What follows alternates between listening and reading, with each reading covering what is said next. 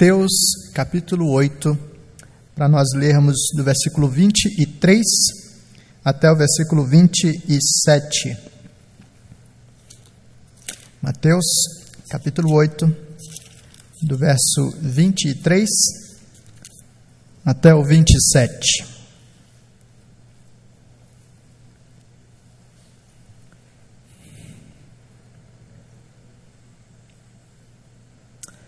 Mateus 8, de 23 a 27, assim nos diz a palavra do Senhor. Então, entrando ele no barco, seus discípulos o seguiram.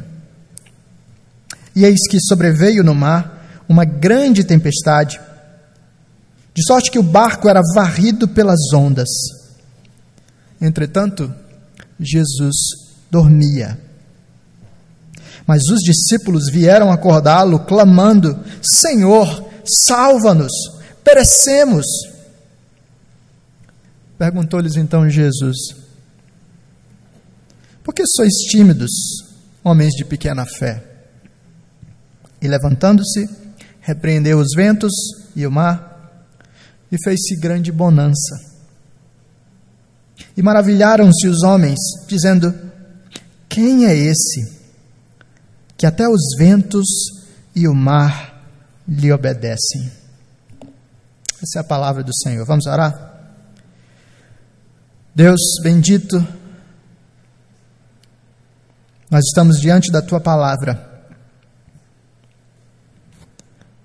E em torno da tua palavra nós queremos suplicar a graça de ouvir a tua voz e de estar com corações abertos e atentos ao que o Senhor tem para falar a nós.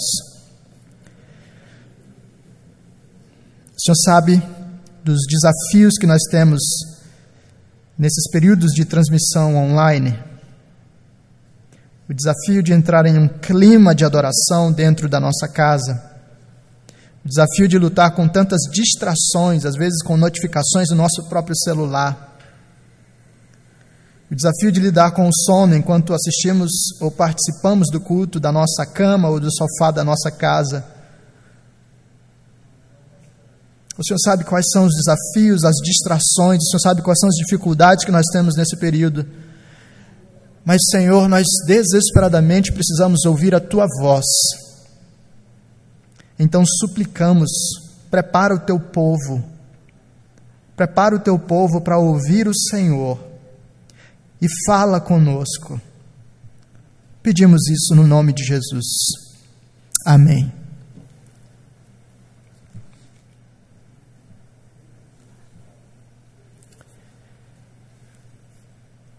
Talvez você conheça o clássico texto de Eclesiastes, capítulo 3, e a sua mensagem fundamental. Existe um tempo certo para todas as coisas. Essa é uma verdade bela, essa é uma verdade importante, que nos priva de muita angústia e que nos faz ter um senso adequado do tempo. Mas a mensagem de Eclesiastes, capítulo 3, deve ser equalizada, deve ser é, balanceada com a mensagem de 2 Timóteo capítulo 4, em que Paulo tem uma recomendação para Timóteo, e ele diz que Timóteo deve fazer uma coisa, em tempo e fora de tempo. Então, enquanto Eclesiastes 3 nos diz há tempo para todas as coisas, Paulo está recomendando para Timóteo: Timóteo, existe uma coisa que você deve fazer o tempo todo. Você lembra do que ele está falando? Nesse período de quarentena, muita coisa está sendo dita. São pronunciamentos políticos, análises econômicas, ameaças e ofensas entre grupos distintos, elogios e pedidos de ajuda em lives e uma série de outras coisas, fofocas, é, discussões em torno de reality shows, mas existe um discurso que deve estar sempre na nossa pauta, na pauta da igreja, e que talvez esteja sendo engolido por outros assuntos nesse, nesse período. Desde o início da quarentena, nós temos sido desafiados a organizar a nossa percepção desses eventos, do nosso tempo, do nosso momento, à luz da eternidade. O desafio aqui é para que nós consigamos interpretar as coisas que estão acontecendo a partir de uma base sólida. Para que, tendo essa interpretação correta, nós possamos oferecer respostas melhores. E uma certa moldura foi sendo desenhada para a gente enxergar a realidade e responder a ela. Na base dessa moldura, nós vimos o Salmo 46 e meditamos acerca de quem Deus é. Salmo 46 nos diz: Deus é o nosso refúgio e fortaleza.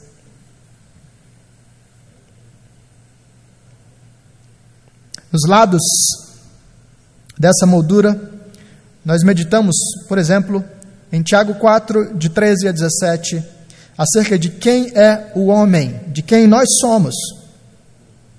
E Tiago nos fala: nós somos como a neblina. Reconhecemos a nossa limitação, reconhecemos a nossa fragilidade, a nossa vulnerabilidade, assim diminuímos as expectativas acerca de nós e manifestamos dependência real do nosso Deus. Do outro lado dessa moldura, nós vimos em 1 Tessalonicenses 5, de 12 a 22, qual é a missão da igreja na dinâmica interna, o serviço interno da igreja, admoestando os insubmissos, consolando os desanimados e amparando os fracos. Quem Deus é, quem nós somos, como a igreja deve se relacionar internamente. E agora, fechando essa moldura, nós somos convidados a pensar sobre a missão externa da igreja. O seu serviço externo, a missão cristã em tempos de coronavírus. Qual é o discurso que deve pautar a igreja? Qual é o chamado da igreja para esse tempo? A narrativa de Mateus, capítulo 8, nos ajuda a pensar sobre isso. O Evangelho de Mateus nos dá uma ênfase especial ao ministério de ensino de Jesus. É nele que nós temos os maiores blocos de discurso do nosso Senhor. O Evangelho de Mateus, de fato, é organizado em torno de grandes discursos de Jesus, como, por exemplo, o discurso do Sermão do Monte, Mateus de 5 a 7, mas também o discurso de envio dos discípulos. O objetivo de Mateus é demonstrar que Jesus é o Messias e o Rei prometido e anunciado. E para isso, Mateus cita constantemente o Antigo Testamento e demonstra como Jesus cumpre as profecias por meio das suas palavras e por meio das suas obras. Cada discurso de Jesus é seguido de manifestações da autoridade concreta de Jesus. E assim, logo após o Sermão do Monte, capítulos 5 a 7, nós temos agora capítulos 8 e 9, a demonstração do poder de Jesus em várias instâncias. Por exemplo, em Mateus 8, do versículo 1 até o versículo 15, nós temos a manifestação do poder de Jesus sobre as doenças. Jesus cura um leproso, Jesus cura o criado de um centurião, Jesus cura a sogra de Pedro. Em Mateus 8, versículos 16 e 17, Jesus realiza outras curas, mas ele expulsa demônios. E esse mesmo tema é repetido lá do versículo 28 até o 34. E agora o anúncio de que Jesus tem poder, autoridade sobre demônios. Em Mateus 8, do versículo 18 até o versículo 22, nós temos o anúncio de que Jesus tem o poder sobre os homens, colocando à prova, inclusive, aqueles que desejam segui-lo. E então nós chegamos ao trecho da nossa meditação nessa noite. Mateus 8, de 23 a 27. em que nós temos o anúncio do poder de Jesus e da autoridade de Jesus sobre a criação, sobre a natureza. Talvez você esteja perguntando, mas o que isso tem a ver com a missão da igreja? Esse não é um texto sobre evangelismo. O que isso tem a ver? E é verdade, o texto não fala diretamente sobre a missão da igreja, mas ele, ele fala sobre o conteúdo da nossa missão, sobre o conteúdo da nossa proclamação. E ao tratar desse conteúdo, o texto nos revela verdades fundamentais que devem ser claras para nós, que devem ser anunciadas com vigor e com um vigor especial nesses dias. Em tempos de crise, irmãos, nós somos chamados a cumprir a missão cristã no mundo, anunciando as verdades fundamentais do Evangelho do nosso Senhor. E aqui nessa cena de Mateus 8, de 23 a 27, enquanto a história vai se desenrolando diante dos olhos da nossa imaginação, eu e você estamos sendo apresentados as verdades fundamentais que falam a nós e que devem ser comunicadas ao mundo. Que verdades são essas? Nós vamos observar a história, vamos observar a narrativa e vamos perceber cada verdade dessas. A primeira verdade é a seguinte: Jesus possui toda a autoridade. Veja o que o texto diz. Então, entrando ele no barco, seus discípulos o seguiram. E eis que sobreveio no mar uma grande tempestade, de sorte que o barco era varrido pelas ondas. Entretanto, Jesus dormia.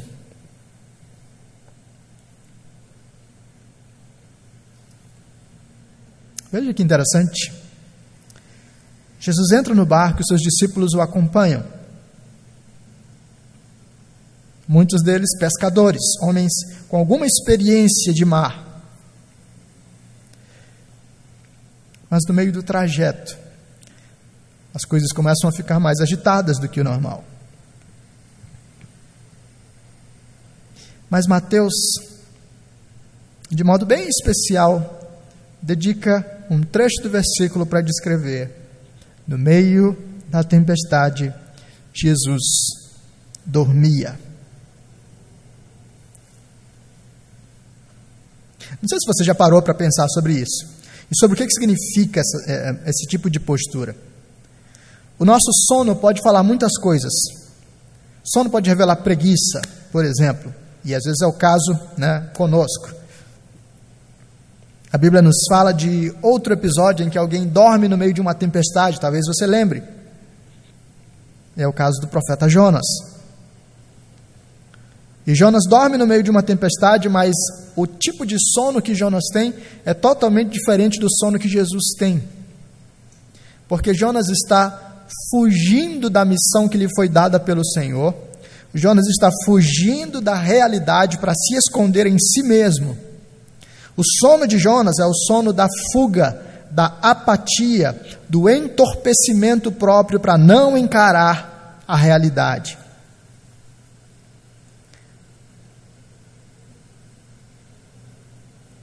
Uma das características de pessoas que estão afundadas em depressão é um senso contínuo de sono. Querem ficar deitadas o dia inteiro. E muitas vezes está conectado a essa dimensão de fuga, fuga da realidade. Jesus dorme. Mas o que significa o sono de Jesus no meio da tempestade? Jesus não estava fugindo. Pelo contrário, Jesus encarou a realidade mais dura o tempo todo. Por que Jesus dormia? Jesus dormia porque ele tem toda a autoridade e todo poder. Enquanto a tempestade consegue colocar os homens em pavor, o Senhor Jesus sabe perfeitamente o que está acontecendo. está plenamente confortável com episódios fáceis e difíceis da sua caminhada. O Senhor Jesus não teme as coisas que podem acontecer nas circunstâncias que o cercam. Ele é o Rei. O Rei pode dormir no meio da tempestade. Jesus não foi pego de surpresa. Jesus não foi enganado. Jesus não foi assustado. Jesus dormia o sono de quem está tranquilo e tem todo o poder. A mensagem de que Jesus dorme na tempestade não anuncia que Deus está desatento, mas anuncia que ele não é afetado pelo aparente caos. A mensagem de que Jesus dorme na tempestade anuncia que nada saiu do controle. E essa mensagem é importante para a gente. Agora mesmo, homens e mulheres entre nós podem estar vendo apenas o caos.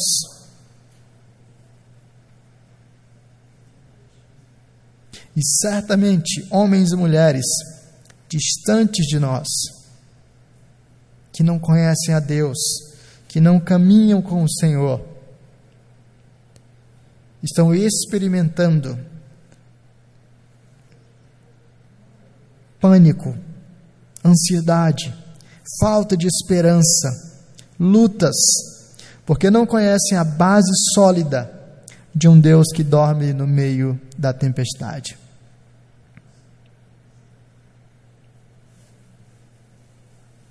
A narrativa nos apresenta um Jesus que é Senhor. E que no meio do aparente caos manifesta sua tranquilidade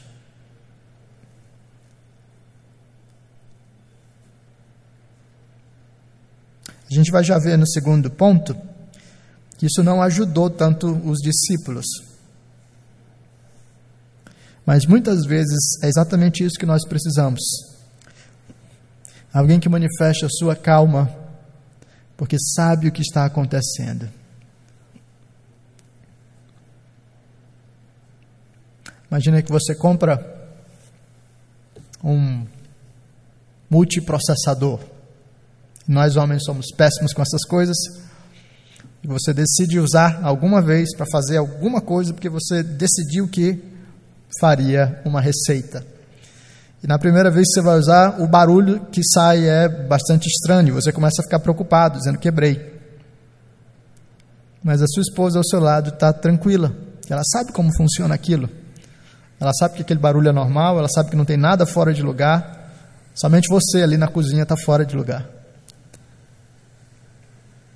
E ao ver a tranquilidade dela, você começa a ficar um pouco mais aliviado. Opa, talvez não esteja tudo errado. Olhar para Jesus tranquilo no meio do aparente caos é fundamental para que eu e você possamos crescer em esperança, conforto e calma. Talvez a primeira mensagem, a primeira percepção e a primeira parte do discurso que eu e você devemos assumir enquanto saímos lá fora para anunciar a homens e mulheres e sair virtualmente, no caso, né? Porque está um pouquinho difícil sair lá fora para conversar com as pessoas. Mas é anunciar o fato de que Jesus possui toda a autoridade. Jesus, dormindo no meio da tempestade, nos revela isso. Mas não só isso. A narrativa também nos conta que os nossos ídolos nos levam ao desespero. Os nossos ídolos nos levam ao desespero. O texto nos diz: Mas os discípulos vieram acordá-lo, clamando: Senhor, salva-nos, perecemos.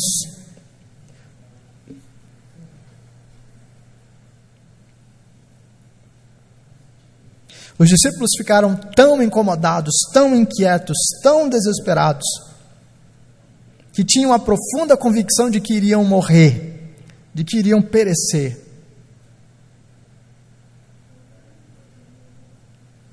A cena é enquanto Jesus dorme, a tempestade fica cada vez mais assustadora. E os discípulos começam a olhar aquela agitação crescente começam a ficar preocupados. Alguns deles eram homens do mar, lembre disso. Então talvez eles estivessem acostumados com alguma agitação nas águas.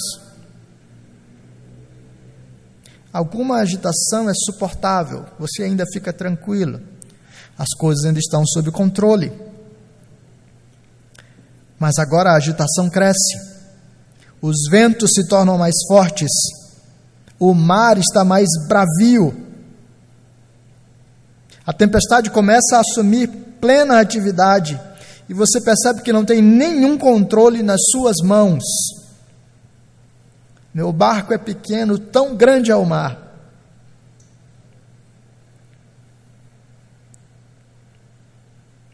O que, que você faz? A agitação externa pode revelar a agitação interna que ficou abafada nos tempos de calmaria. Você quer saber o quão ansioso você é? experimente uma crise. Não foi a crise que causou a ansiedade. A crise revelou aquilo que estava dentro do seu coração, mas que estava muito bem disfarçado por causa de circunstâncias tranquilas.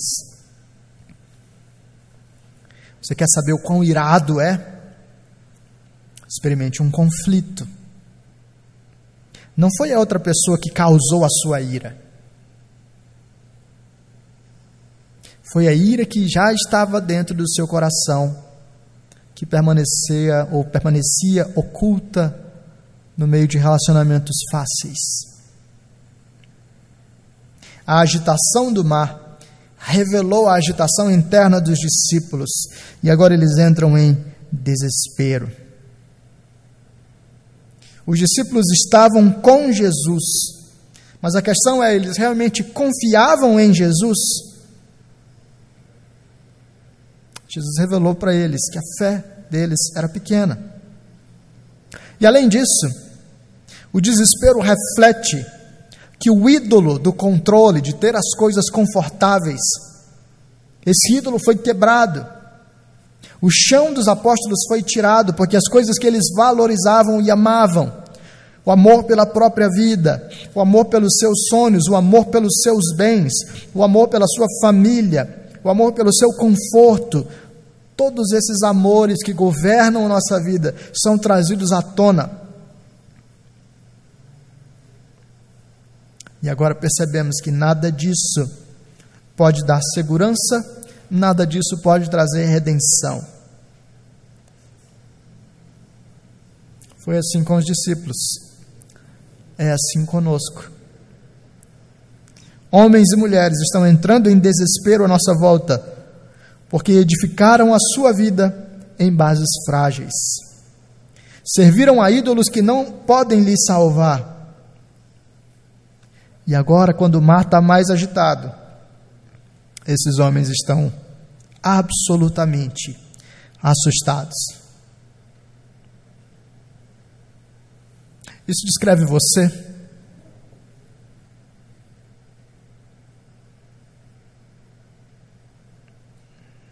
Você está com medo de perder aquelas coisas que você utilizou como base da sua vida? Você está se sentindo sem chão esses dias?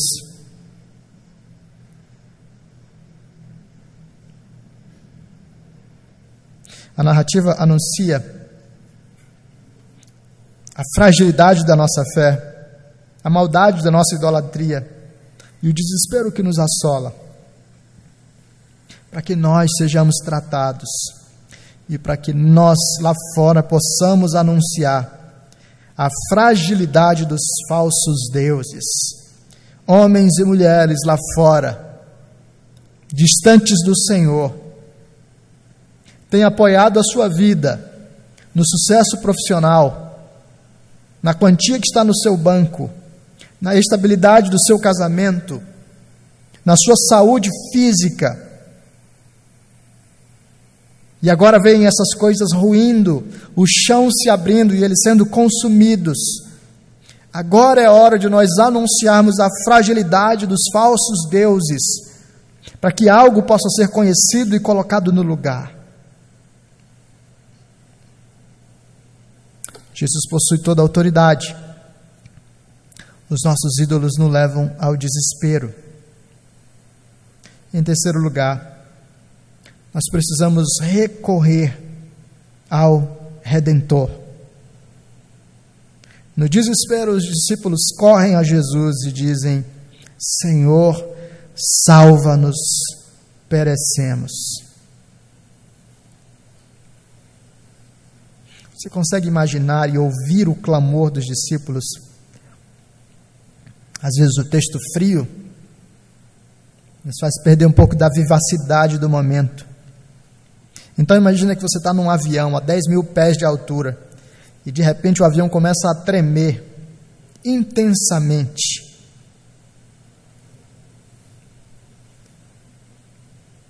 E ele começa a tremer de tal forma que você olha para as comissárias de bordo e elas estão com a expressão de que tem alguma coisa errada. No meio desse cenário em que você acha que está tudo perdido, que você vai morrer, você se agarra naquilo que pode para dizer: me salva. Imagina que lá dentro tem alguém que pode resolver a questão. É assim que as pessoas correriam a Ele para suplicar: salva, me salva, eu vou morrer. Os discípulos estão desesperados, clamando ao Senhor Jesus por salvação. O homem que vê os seus ídolos caírem, o homem que considera sua fragilidade, o homem que tem uma real dimensão de si, precisa correr com urgência ao Redentor para clamar por misericórdia e salvação. Não há mais nada que o guarde, não há mais nada que o segure, não há mais nada que dê para ele base.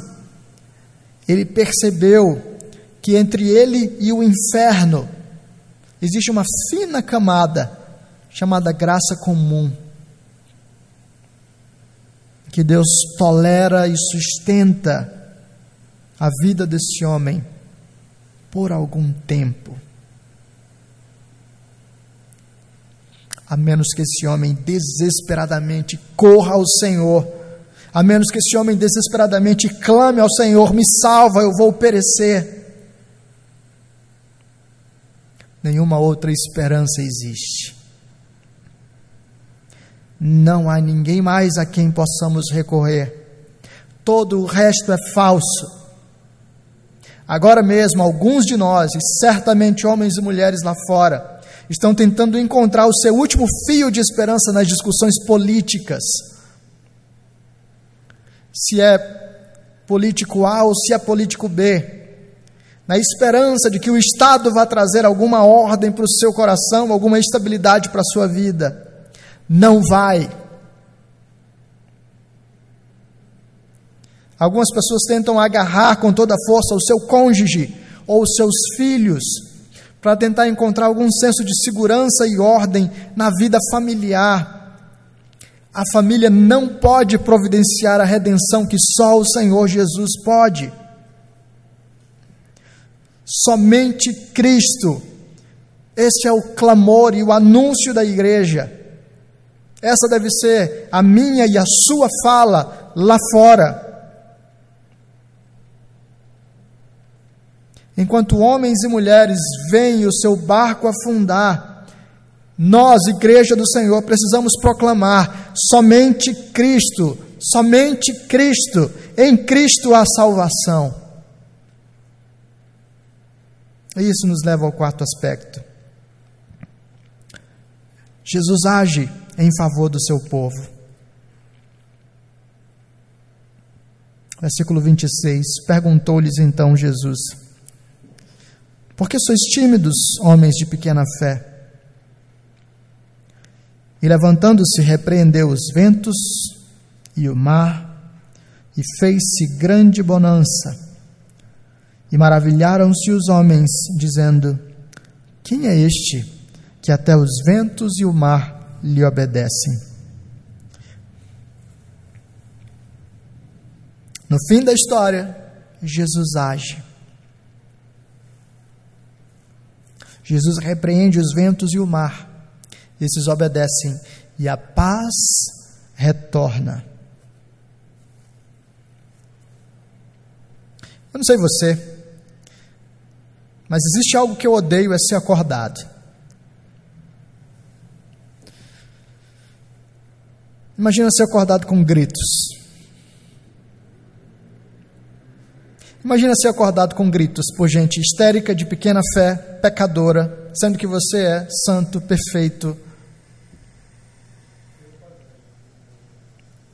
Jesus poderia não ter feito nada.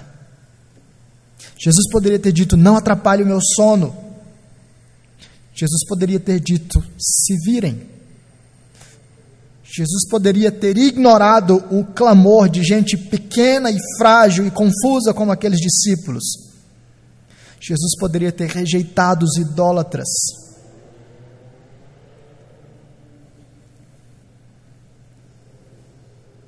Mas Jesus não é igual a mim e a você nesse sentido. Jesus é o Senhor que anuncia lá em João 6,37: Todo aquele que o Pai me dá, esse virá até mim, e o que vem a mim, de modo nenhum o lançarei fora. Jesus revela o problema, a pequena fé dos seus discípulos, mas ele age com misericórdia e compaixão, ele providencia a redenção.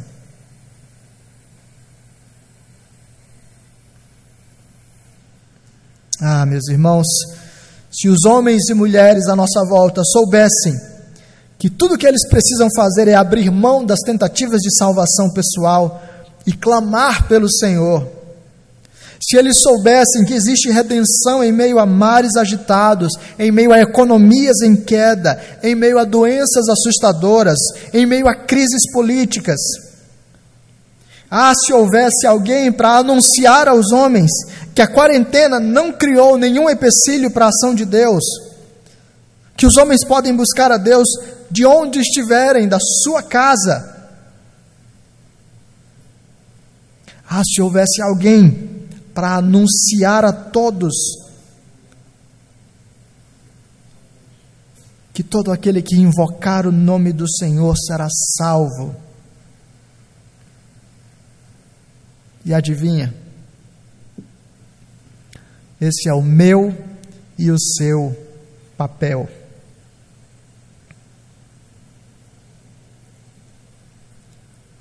Qual tem sido o nosso discurso na quarentena? Nós estamos contribuindo para o senso de pânico. Nós estamos falando mais da doença do que da redenção. Nós estamos falando mais das discussões políticas do que do verdadeiro rei, aquele que tem o cetro eterno do poder. Nós estamos falando mais da economia do que do Deus do ouro e da prata. Qual é o nosso discurso público?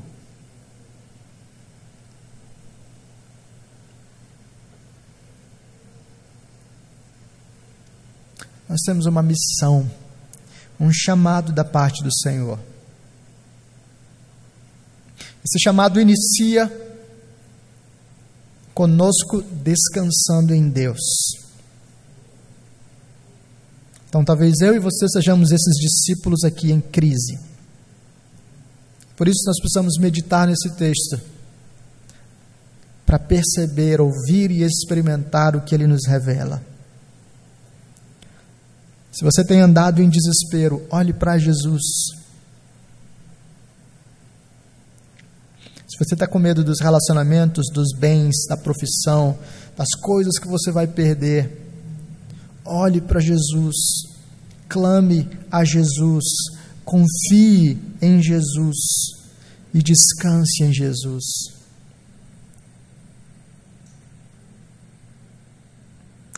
Jesus não vai nos deixar ser destruídos. Ele promete a redenção do seu povo. Uma vez que o nosso coração esteja em Cristo. A nossa missão é de anunciar essa esperança, anunciar ao mundo. Tudo bem, em tempos de quarentena é difícil sair e falar lá fora. Mas hoje a maior parte dos diálogos é feito nos meios virtuais mesmo, não é? Em vez de usar o seu WhatsApp para discutir Big Brother Brasil, use o seu WhatsApp para compartilhar as verdades eternas do Evangelho. Em vez de lotar os seus grupos com mensagens sobre Moro ou sobre Bolsonaro, fale sobre aquele que tem a verdadeira autoridade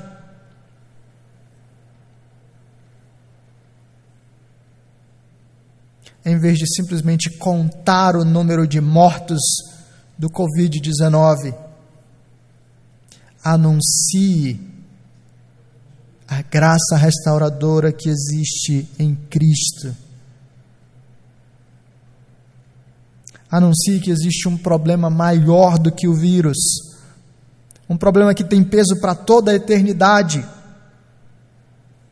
Anuncie o pecado denuncie os ídolos, fale do juízo, conclame ao arrependimento, apresente a graça. Fale daquele que jamais rejeita aqueles que o buscarem em espírito e em verdade.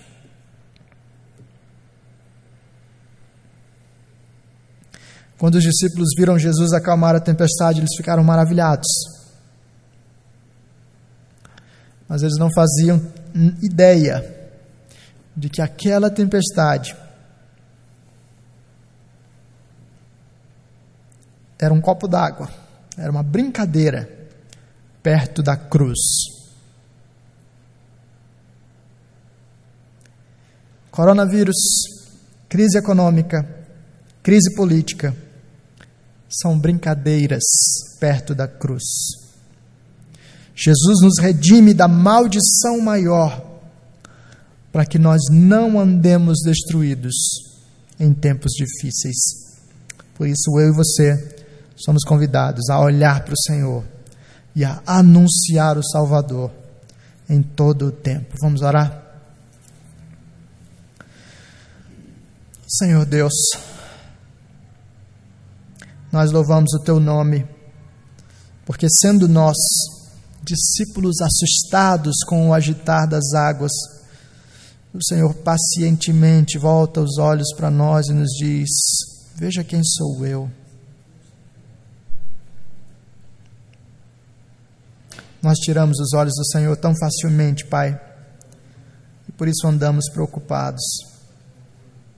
Nós queremos suplicar a tua graça para que o Senhor renove o nosso olhar, renove o nosso coração. E assim nos faça descansar em Ti e fiel e ousadamente anunciar o Evangelho, anunciar o Senhor Jesus nos lugares, nos grupos, nos ambientes físicos e virtuais em que o Senhor nos tem colocado. Ajuda-nos a encher o mundo com mensagens de esperança na redenção em Cristo, para que o Senhor receba a glória, para que os teus eleitos sejam reunidos, para que o teu reino avance. Nós pedimos e te louvamos, em nome de Jesus. Amém. Vamos responder ao Senhor cantando.